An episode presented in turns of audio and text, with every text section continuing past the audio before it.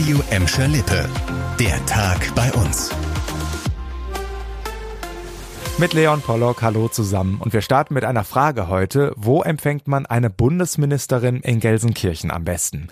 Vielleicht am Musiktheater oder auch am Hans-Sachs-Haus, zumindest irgendwo, wo es so richtig, richtig schick aussieht.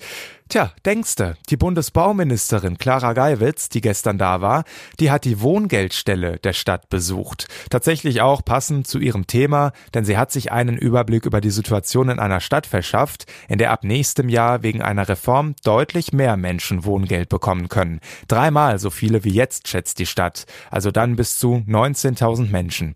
Die Ministerin hat bei dem Besuch auch nochmal deutlich gemacht, wenn ihr Anspruch habt, dann beantragt das Geld auf jeden Fall. Manch einer hat auch eine scheu zu sagen, beantrage ich das. Aber es ist wie Kindergeld, da sagt ja auch keiner, ach, das mache ich nicht. Ähm, das war ganz wichtig, weil natürlich gerade viele ältere, ähm, auch Rentnerinnen, ähm, diese Unterstützung bisher vielleicht noch gar nicht in Anspruch genommen haben. Also es gibt eine deutliche Verbesserung des Wohngeldes. Aber klar ist auch, durch die Reform steige auch die Belastung für die Mitarbeiter der Wohngeldstellen, so Geiwitz. Deshalb sollte man gerade am Anfang des nächsten Jahres noch mit kleineren Startschwierigkeiten rechnen. Lecker Brötchen, Croissant oder was richtig, richtig Süßes, das geht ab Ende des Jahres nicht mehr in ganz so vielen Bäckereien wie jetzt noch. Denn Gartenbröcker macht neun Filialen zum Jahresende dicht, das hat der Gartenbröcker Geschäftsführer der WAZ gesagt.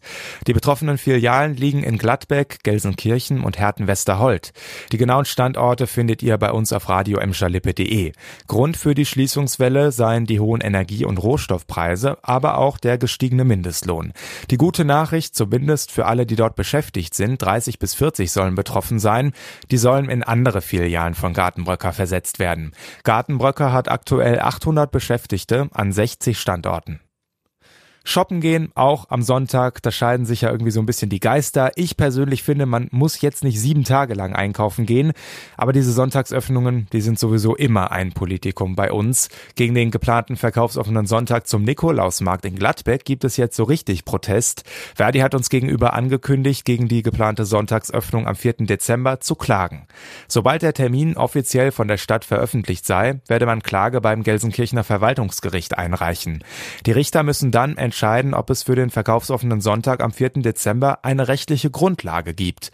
Verdi rechnet sich dabei ziemlich gute Chancen aus, denn die Vorlage der Stadt, die sei nicht verfassungskonform, so die Auffassung der Gewerkschaft. Für einen verkaufsoffenen Sonntag gelten nämlich ganz grundsätzlich sehr hohe Hürden. Es muss zum Beispiel erwiesen sein, dass die eigentliche Veranstaltung, in diesem Fall also der Nikolausmarkt, mehr Menschen anzieht als die geöffneten Läden. Das war der Tag bei uns im Radio und als Podcast. Aktuelle Nachrichten aus Gladbeck, Bottrop und Gelsenkirchen findet ihr jederzeit auf radio und in unserer App.